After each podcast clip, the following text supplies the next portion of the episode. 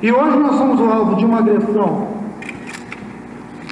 que pretende atingir, na essência, a nossa fé, a nossa confiança de que ainda existe dignidade, de que ainda é possível construir uma sociedade que sabe respeitar os mais fracos, que sabe respeitar aqueles que não têm o dinheiro para manter uma campanha incessante de difamação, que saiba respeitar um povo que sempre viveu a revelia de todas as riquezas, um povo que habita casas cobertas de palha, que dorme em esteiras no chão, não deve ser identificado de jeito nenhum como um povo que é o inimigo dos interesses do Brasil, inimigo como os interesses da nação e que coloca em risco qualquer desenvolvimento. O povo indígena tem regado com sangue cada hectare dos 8 milhões de quilômetros quadrados do Brasil. Os senhores são testemunhas disso. Olá, amigos leitores, tudo bom com vocês? Eu espero que sim. Eu sou Márcio Botelho, estamos aqui no Leitura do Intervalo Inversão de Quarentena. Não à minha frente, não ao meu lado, mas conectados pela internet, está comigo o Bruno Galeano. É, Bruno, não as coisas não devem estar bem, mas o que, que você conta aí da sua, do seu confinamento, do, da sua quarentena? Certamente uma pandemia não é algo que estava no calendário, nas previsões de ninguém é, pelo menos assim é, eu espero.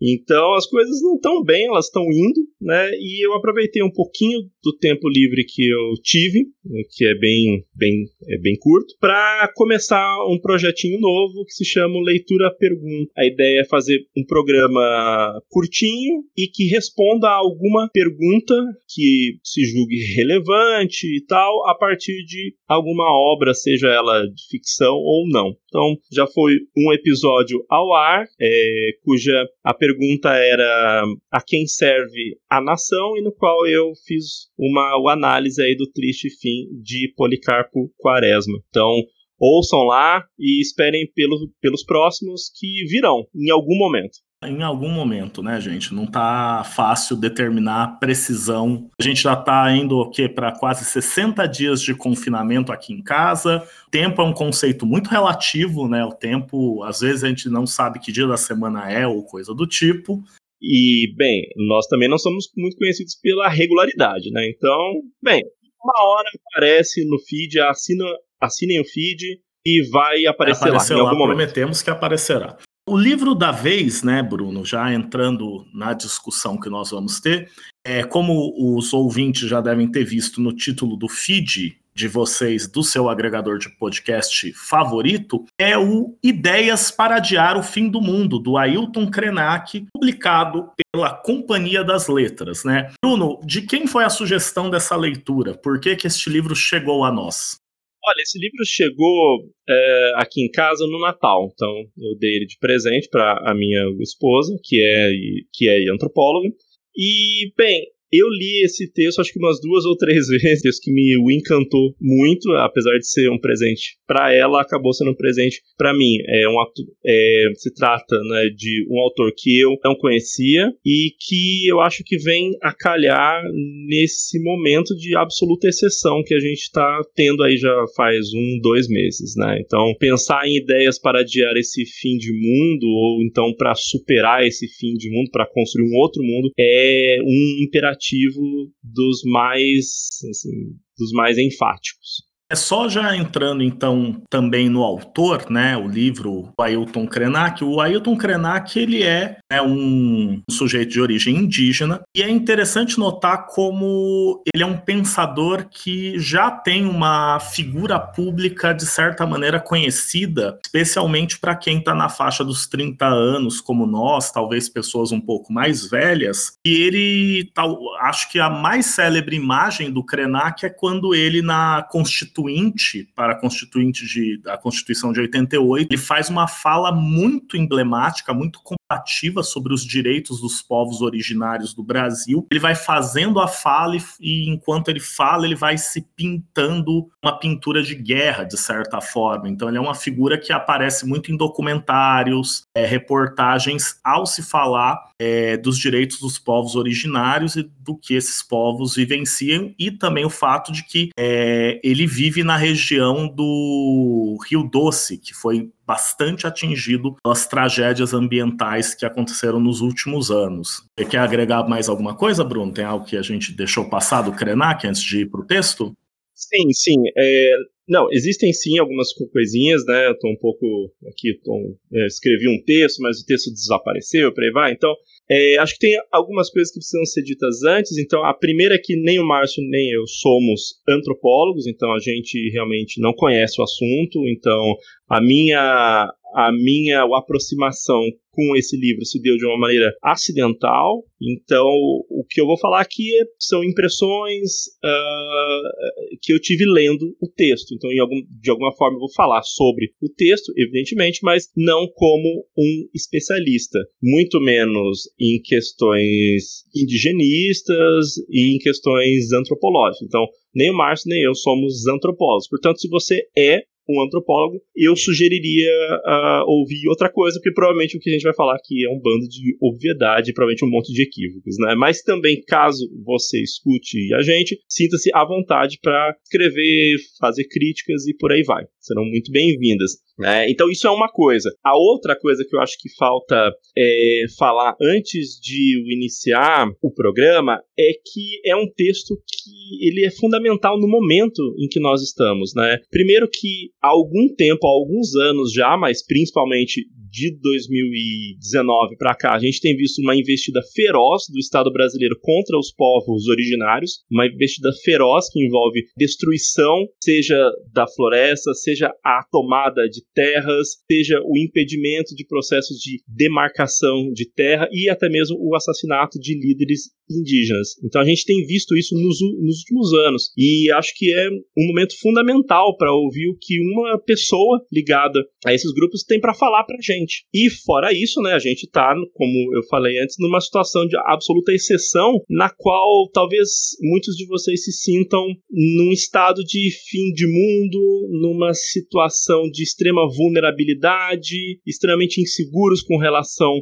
ao vírus, se vão pegar isso, se já tiveram isso, se vão precisar de algum hospital. E, e, essa situação de extrema vulnerabilidade, ela nos coloca de alguma maneira, pelo menos um pouco próximo desses povos que por séculos estiveram numa situação de vulnerabilidade profunda diante do, de um Estado brasileiro que tanto os persegue quanto os negligencia. Então acho que realmente é um texto que cai perfeitamente para a ocasião e também traz a necessidade de pensar em alternativas, de pensar novos mundos, porque do jeito que as coisas estão, já se diz, né, já se escuta aí que o mundo não vai ser o mesmo. E talvez a pior coisa que ocorra é que o mundo depois desse vírus volte a ser o mesmo, porque é aquele mundo que nos levou a esse estado de coisa. Então talvez seja uma oportunidade preciosa de mudar um pouco os horizontes, de mudar as coisas. É, não, é, são palavras bastante preciosas que a gente encontra nessa obra e que fazem a gente refletir justamente sobre. Acho que uma das frases, já soltando uma das frases que aparece nos textos, né, é muito emblemática, que é aquilo: o mundo não pode parar. O mundo que não pode parar, parou. Então agora está no momento que realmente tentar voltar ao mundo como ele era, reconstruir esse mundo cheio de problemas, é um equívoco, né, uma oportunidade que aparece aí. Bom, falando da, do texto, né, o Ideias para Adiar o Fim do Mundo é um, uma coletânea de palestras que o Ailton Krenak deu entre 2017 e 2019, e o texto básico do livro são, são três conferências, né? Ideias para, para Adiar o Fim do Mundo, a título a obra, O Sonho da Terra e A Humanidade que Pensamos Ser. Só que a gente agregou um quarto texto que não está no livro, mas que foi publicado recentemente, né? O Amanhã Não Está à Venda, que é justamente um ensaio mais recente que o autor escreveu sobre a questão da pandemia, né? Sobre a questão de como a pandemia impacta os povos indígenas e mais do que isso, né? E além disso, como essa pandemia impacta essa sociedade, esta humanidade. A gente vai falar muito do conceito de humanidade aqui. Ele vai relativizar, vai discutir a obra, então, é um quarto texto que pode ser encontrado. Onde pode ser encontrado, Bruno? é um e-book gratuito. Eu baixei pela própria loja da Amazon, mas acredito que em outras lojas também esteja gratuito. Isso foi anunciado no perfil do Instagram da Companhia das Letras. Então, dá uma olhadinha lá, mas acredito que em todas as lojas de e-books o texto esteja lá gratuito e disponível. Vale bastante a pena ler, especialmente durante a quarentena. Ah, e só um breve adendo também.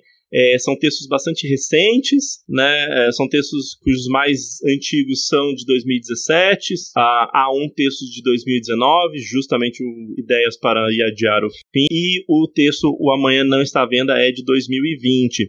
E aí, uma outra coisa também é, relevante é dizer que não se trata. É, esses textos são condensações de palestras, de entrevistas. Então a gente tem aqui um autor cujo principal meio de comunicação é o meio oral, né? E ele chega a nós por meio escrito, que já é um trabalho aí de condensação, de elaboração, de mudança de formato. Isso também é importante, né? Porque perde uma série é, de elementos performáticos quando se passa de uma mensagem falada ou vista para uma mensagem lida, né? Então precisa ver esses textos levando essas coisas em conta. Claro. Bom, sem mais delongas, vamos passar então a obra, né? Algumas questões que perpassam e aqui um aviso. Normalmente nós trabalhamos com os capítulos do livro, unidades é, internas aos textos, às obras, né? Quem já ouviu outros episódios do nosso podcast sabe disso. Aqui decidimos por outro caminho, porque os temas dos textos das conferências acabam sendo temas muito próximos. Então achamos mais mais interessante para vocês, ouvintes leitores, nós abordarmos eixos temáticos que atravessam os quatro textos é, que a gente incluiu aí, a, a gente incluiu na discussão do Ideias para Adiar o Fim do Mundo. Né? Então, achamos melhor, achamos que faz mais sentido do que a gente ficar falando de um texto pontualmente e, seguir para outro e para outro, sendo que a, a reflexão do autor não é a coisa estanque, né? não são textos estanques que eles estão em comunicação entre si. E o primeiro tema que chamou a nossa atenção, né, a minha atenção e a de Bruno, foi o tema da humanidade, né, da questão do termo humanidade, como o Ailton Krenak basicamente ele está criticando, ele está fazendo uma exposição que vai contra uma tradição da filosofia europeia ocidental, que se a gente for retomar, no mínimo remonta ao iluminismo, se não for antes, não é mesmo, Bruno? Trata aqui de uma crítica pesada a abstrações demasiadamente genéricas como humanidade, então você tem aí um conceito extremamente abstrato, no qual em tese cabem todos, e ao mesmo tempo esses todos uh, são caracterizados por certa homogeneidade. Então, quando se fala em humanidade, se diz que essa humanidade se comporta de uma determinada forma, se vive de um dado jeito, acredita em dadas coisas, e de modo que quem não vive dessa forma não é incluído nessa humanidade ou deveria ser, ou seja, por meio da matança, por meio da destruição dos seus hábitos, ou então simplesmente excluído desse campo aí chamado humanidade. Então, é, o que nós temos de cara que chama a atenção no texto é justamente a crítica a essa abstração generalizante e que é um instrumento de controle há séculos. Aí a gente pode pensar dos povos, dos povos europeus, do Ocidente, dê o nome que quiser. Sim, sim. É, e é muito interessante que essa humanidade, né, como ele, o Krenak bem aponta, a humanidade ela é um fator de aglutinação, né? Ela vai reunindo tudo e tudo que esse europeu ocidental, né, que quer que seja, considera como padrão e se você for humanidade, você vai compartilhar desses valores, você vai compartilhar essas abstrações. Enquanto que ele contrapõe à humanidade, né, ou aquilo que a humanidade despreza, as entre aspas subhumanidades, aquilo que não é considerado humano, e de certa maneira o Krenak ele vê que essa isto que está fora da humanidade é um fator de multiplicação, a diversidade, que é aquilo que não cabe num padrão de humanidade estanque. que o que ele vê que são esses povos no mundo inteiro que não cabem dentro da humanidade, que a humanidade é muito pequena para todos. Uma coisa que em um, um, dos textos se faz é uma brincadeira com a palavra de humanidade, porque dentro dela é possível encontrar um, né, de humanidade, é possível frisar esse um, essa unidade, justamente contra a qual o autor fala, né? E essa humanidade, ela historicamente ela é caracterizada ou pela crença específica em um dado Deus, ou então pela capacidade de discurso racional, ou então por participar de uma modernidade industrial. Então, essa generalização chamada humanidade, ela se transforma, mas ao mesmo tempo ela mantém essa característica que é de unidade, de tentar unificar e homogeneizar todos os povos que não se assemelham àqueles da Europa e do tal do Ocidente, é, do qual a gente não participa. Eu preciso deixar isso sempre muito claro. Né? Então, nas margens dessa humanidade, desse processo de controle, vai aparecendo tanto no Brasil quanto fora, mas que tem uma característica que é de manter a sua particularidade e manter as suas raízes com a terra. A terra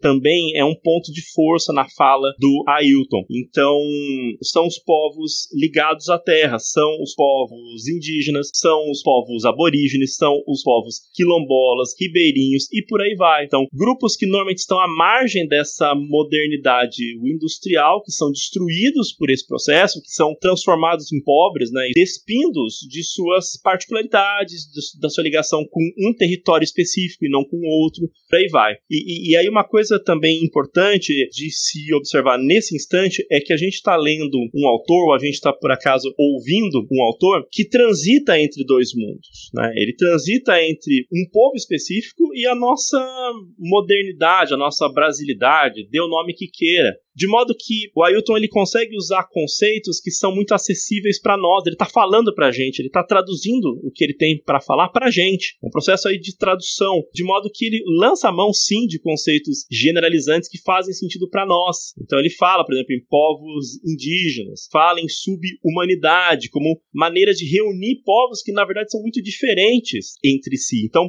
uma sugestão que eu dou quando eu estava montando é, um pouquinho da pauta para falar hoje é tem um site muito legal chamado Povos Indígenas do Brasil. Eu sugiro que quem não conheça acesse, porque vai, a primeira coisa é ter um choque, né? Porque para quem não é um estudioso um antropólogo, parece que os povos indígenas meio que são a mesma coisa e não há nada mais distante da verdade do que isso. Então, quando você dá uma olhada nesse site, você vai ver uma pluralidade gigantesca de nomes, de povos, de grupos. Então, é, é realmente assustador, assim, é, se ver diante de tal ignorância, de tal gênero generalidade da nossa parte, né? Sim, sim, é aquilo que a gente, aquilo que a gente falou, é multiplicidade, né? É um mundo que, é, que ele entende a necessidade de traduzir para essa lógica não indígena usando termos generalizantes, mas é uma, é uma é um universo, é uma maneira de ver o mundo não é generalizante, ao contrário, ela, ela se divide em várias facetas diferentes, né, de várias maneiras de estar no mundo, é uma coisa que ele coloca. E o Ocidente, né, genericamente vamos chamar de Ocidente, acha que tem uma maneira correta de estar no mundo. O que o, o, autor, né, o Ailton Krenak, ele está falando para a gente muito forte é que isso não funciona no mundo real. Não funciona olhar a realidade de uma maneira única, né? É, é algo muito mais complexo e muito mais cheio de nuances e de maneiras distintas de ver o mundo. Quando ele fala da ligação com a Terra, é muito forte no momento que a gente está vivendo, né? Como essa, essa desconexão com a Terra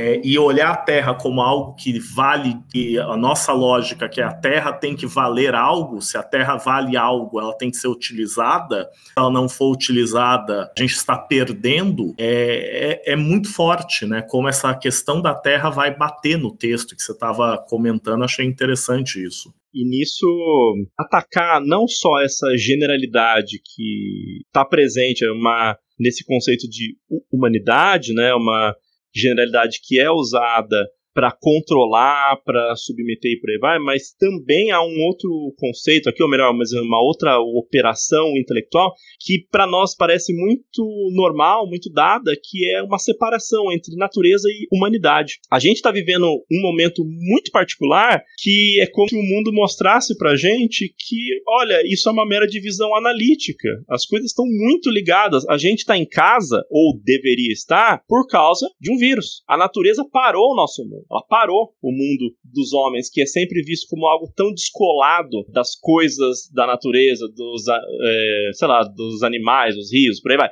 A gente está vendo o nosso mundo produtivo, o nosso mundo marcado pela artificialidade sendo parado por um, um vírus. E ao mesmo tempo em que há suspeitas de que a, a, a expansão do, do, nosso mundo artificioso e tal tenha justamente produzido esse mal. Então é, é uma interação muito profunda entre humanidade e natureza, coisa que o tal do Ocidente dissociou, né? dissocia. Então existe o mundo do homem, que é uma coisa à parte, geral, intelectual dos conceitos, e existe a natureza, que é uma coisa bruta, que é uma coisa usada apenas como recurso para transformação pelo intelecto do homem, pelas suas forças de produção e por aí vai. E é contra isso também que o Ailton tá falando, do tipo, olha, não dá para separar radicalmente essas coisas. Na verdade, não dá nem para separar essas coisas. Se é uma pessoa no meio da natureza, não há pessoas fora disso, a não ser as que elas estão, sei lá, na estação espacial, mas que não nasceram lá. Não há caso de pessoas que nasçam e que vivam desprovidas da natureza. É, o mundo humano é possível de, de ser dissociado, talvez, analiticamente e só mas a gente age como se essas coisas fossem separadas. É, o, Cren o Ailton Krenak ele chega a colocar, né, uma das frases que eu achei mais importantes no texto, uma frase de uma grande radicalidade, né, quando ele fala que temos que abandonar o antropocentrismo.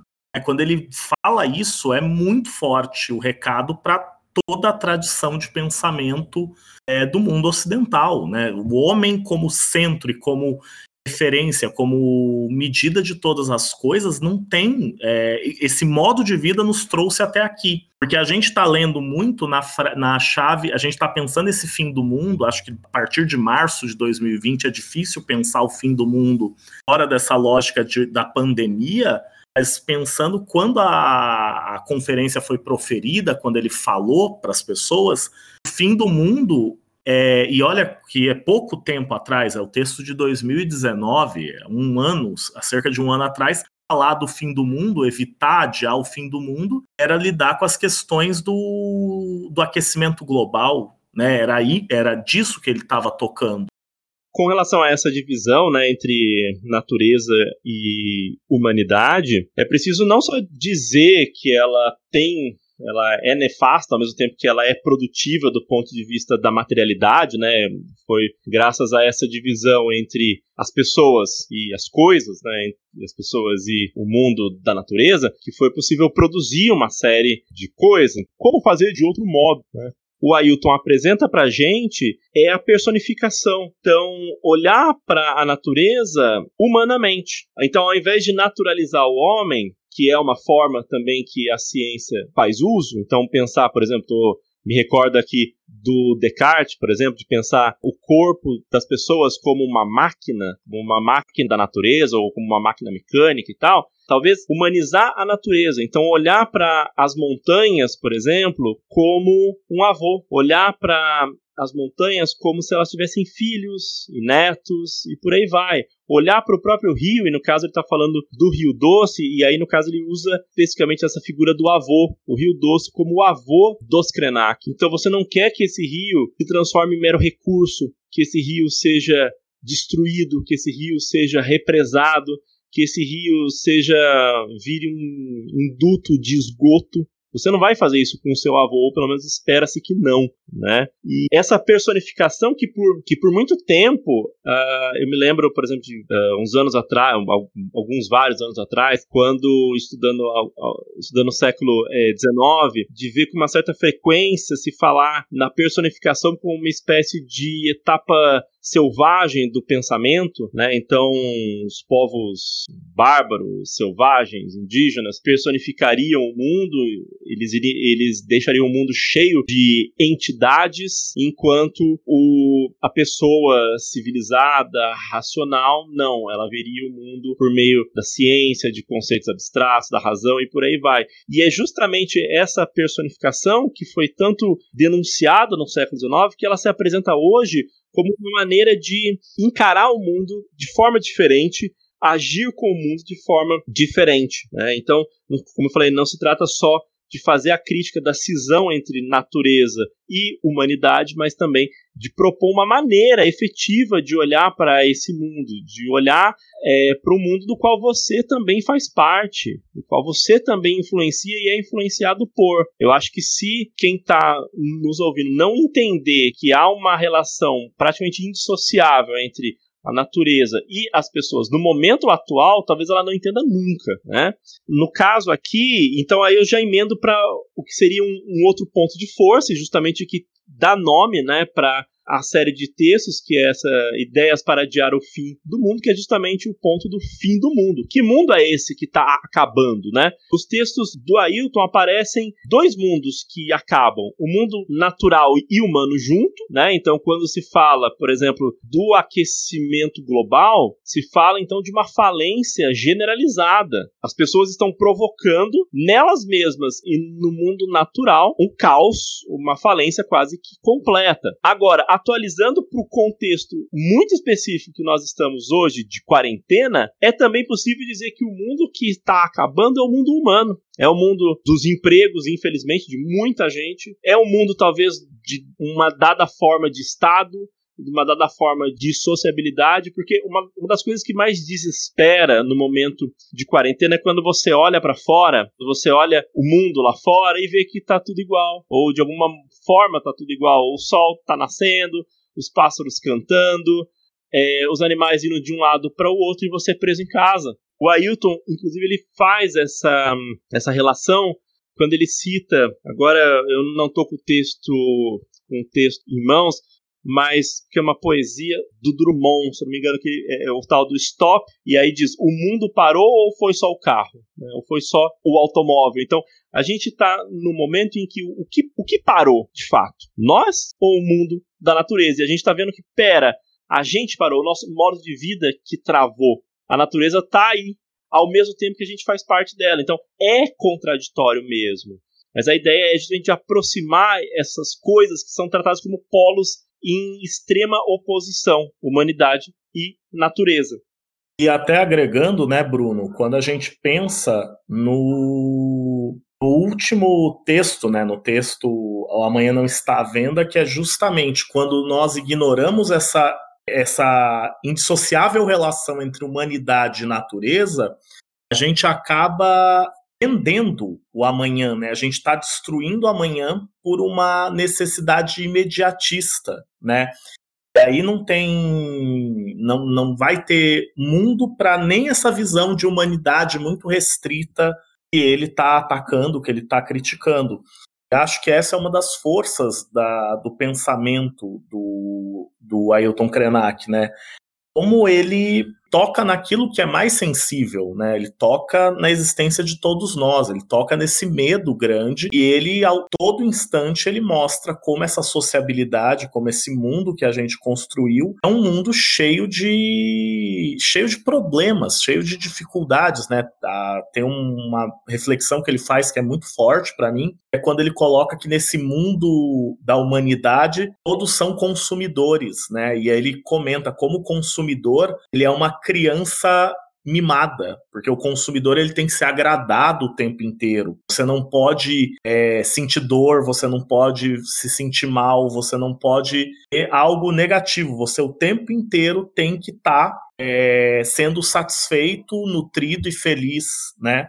Não, exato, Márcio. Então, o que a gente tem aí que é, volta um pouco é justamente a denúncia de uma certa de um, de um certo vício uh, intelectual e prático de construir abstrações que permitam generalizar e controlar as coisas, né? Então, quando o Ailton diz pra gente que o amanhã não está à venda, ele está esfregando na nossa cara que a gente se propõe a embalar o amanhã como um produto, como algo, como uma mercadoria passível de ser vendida, passível de ser trocada por dinheiro. Ou seja, se construiu uma abstração chamada mercadoria, na qual se embala uma série de coisas, então pode se embalar rios, pode se embalar montanhas, pode se embalar pedaços de terra, ou sei lá o que for, pedaços do espaço, sei lá, e simplesmente trocá-la por uma outra abstração que é o dinheiro, né? Então fica essa troca de abstrações e abstrações que são nefastas tanto para aquilo que a gente entende por natureza quanto para aquilo que a gente entende por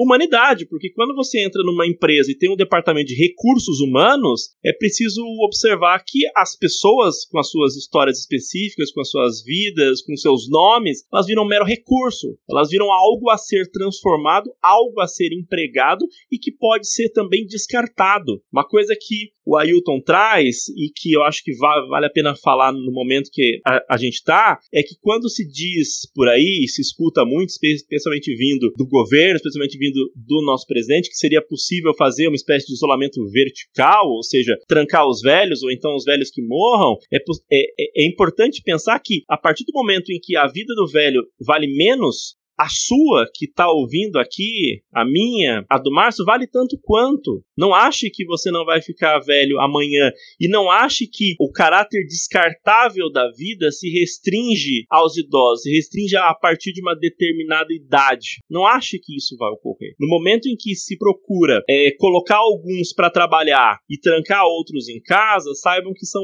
ambos descartáveis por essa lógica. Então é possível, é, é possível não, é necessário interromper isso. E para o Ailton, é, esse fim de mundo ele se assemelharia ao fim de um, de um prazer, de uma espécie de um êxtase. Ele usa a imagem de um bebê. Então, o fim do mundo é aquele instante em que o bebê perde o peito no qual ele mama e ele chora desesperadamente. E a mãe é justamente a natureza, é a terra que olha e fala: olha, é...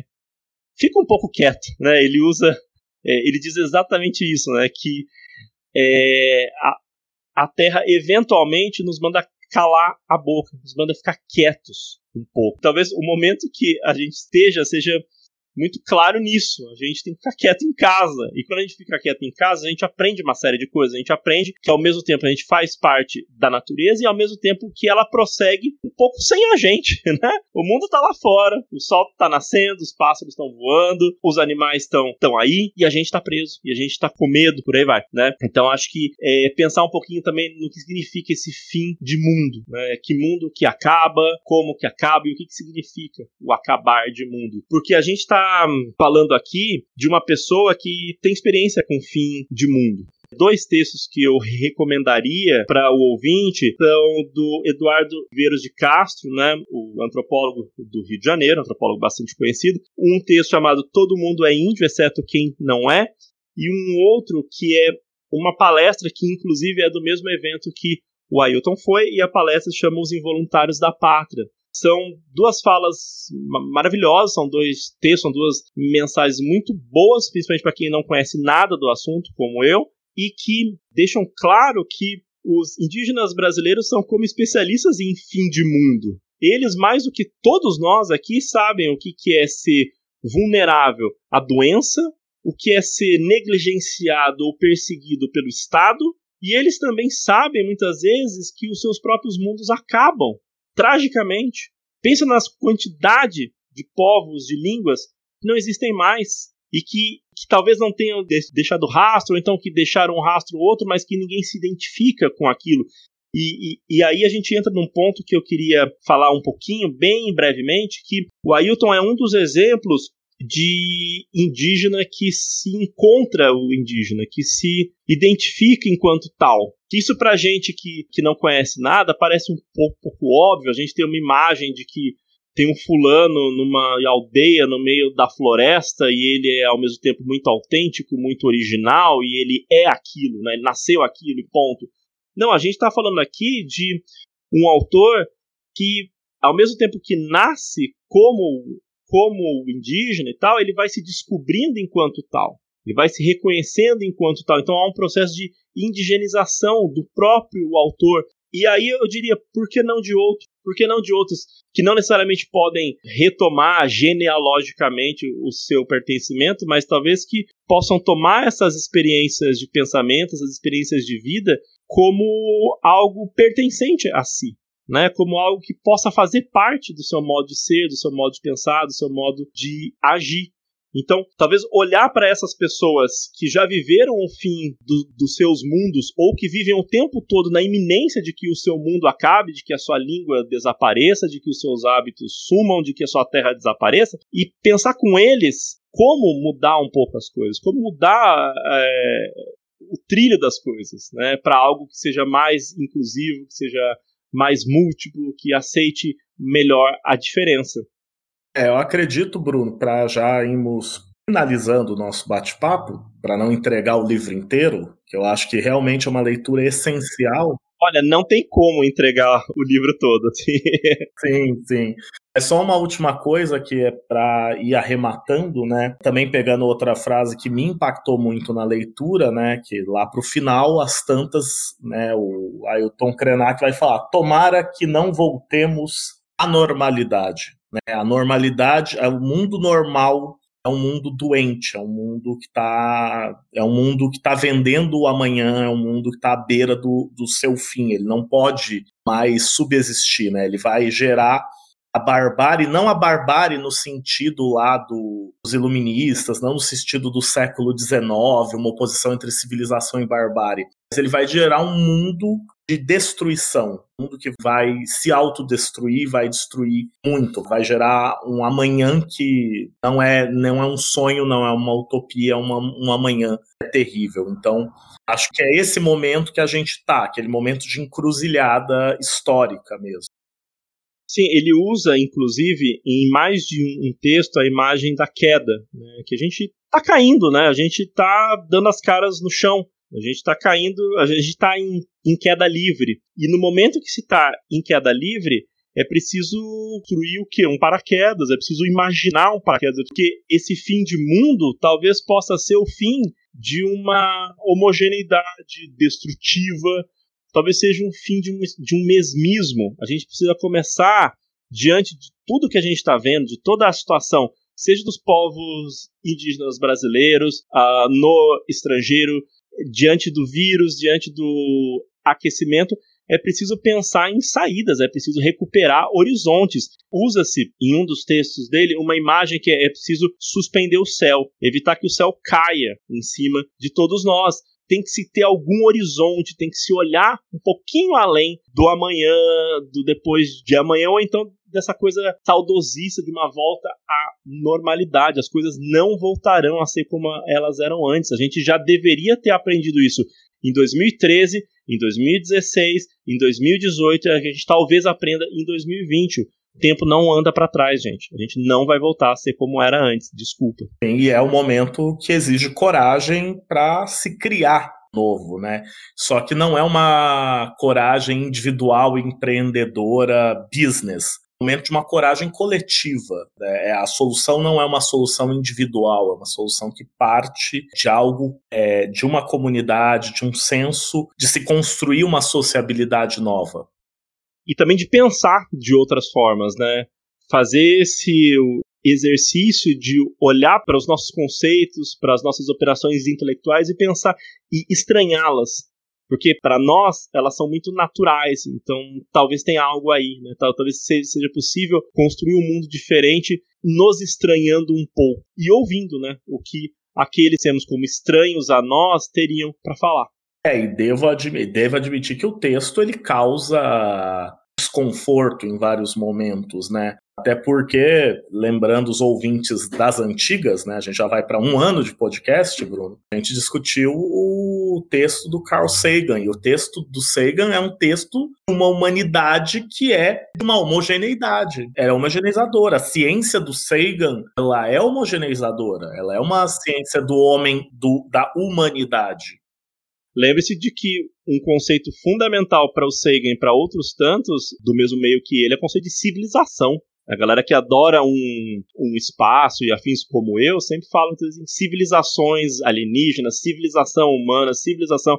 E, e, aqui a gente está pensando numa uma ótica um pouco diferente, na verdade, bem diferente. Exato, exato. Então ele é um texto que causa estranhamento, não é um texto que você vai ler e vai sair, nossa, que coisa bonita, que bacana.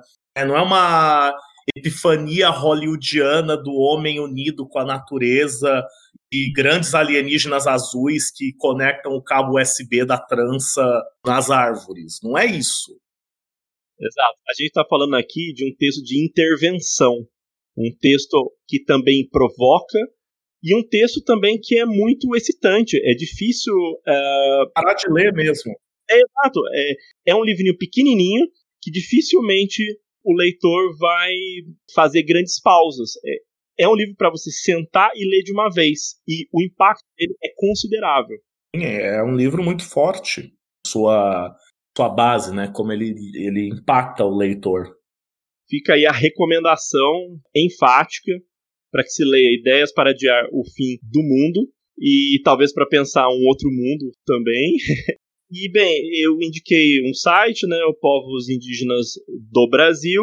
Também indiquei duas falas aí do Eduardo Viveiros de Castro, o Todo Mundo é Índio, exceto quem não é, e o Involuntários da Pátria. No caso desse segundo, tem no YouTube, vale bastante a pena ouvir. Dessa vez o Bruno vai ficar responsável pela edição e por subir na ah, eu vou? plataforma. É você que vai ficar, então você link essas coisas, Bruno. Tá, tá bom. Eu. Bom, por favor, não esqueça de linkar, tá?